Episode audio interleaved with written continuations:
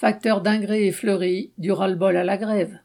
Contre les conditions de travail insupportables dues au manque de personnel, les facteurs d'Ingré à l'ouest d'Orléans ont fait grève deux jours, les 5 et 6 avril.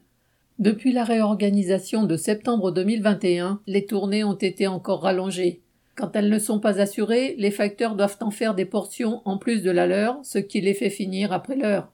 Le mépris affiché par la direction a aussi alimenté leur mécontentement. Mais lorsqu'un facteur précaire a été mis en fin de contrat, alors qu'au même moment le personnel manquait pour détourner, cela a mis le feu aux poudres.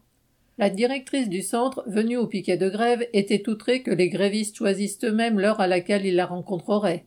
Comme elle disait que sa priorité était la distribution des plis électoraux, l'un d'eux a répondu que maintenant elle se retrouvait face à une grève et que la priorité des grévistes, c'est leurs conditions de travail.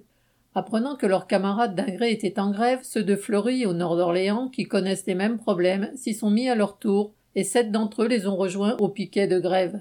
L'accueil était enthousiaste et les retrouvailles émouvantes, plus d'un étant passé par l'un et l'autre centre. Les voitures remplies de directeurs venus de deux départements pour tenter de distribuer les plis électoraux, elles, étaient accueillies sous les rires et les moqueries. Au bout de deux jours, les facteurs d'Ingré ont obtenu des renforts sur certaines journées et l'allègement de certaines tournées. Quant à leurs camarades fleurissois à qui la direction n'avait rien cédé, ils ont mis un point d'honneur à continuer la grève jusqu'à la fin de la semaine. Comme tous l'ont compris, pour être plus forts, il leur faut surmonter le cloisonnement que la poste s'efforce d'élever entre les postiers des différents centres. Correspondant Hello.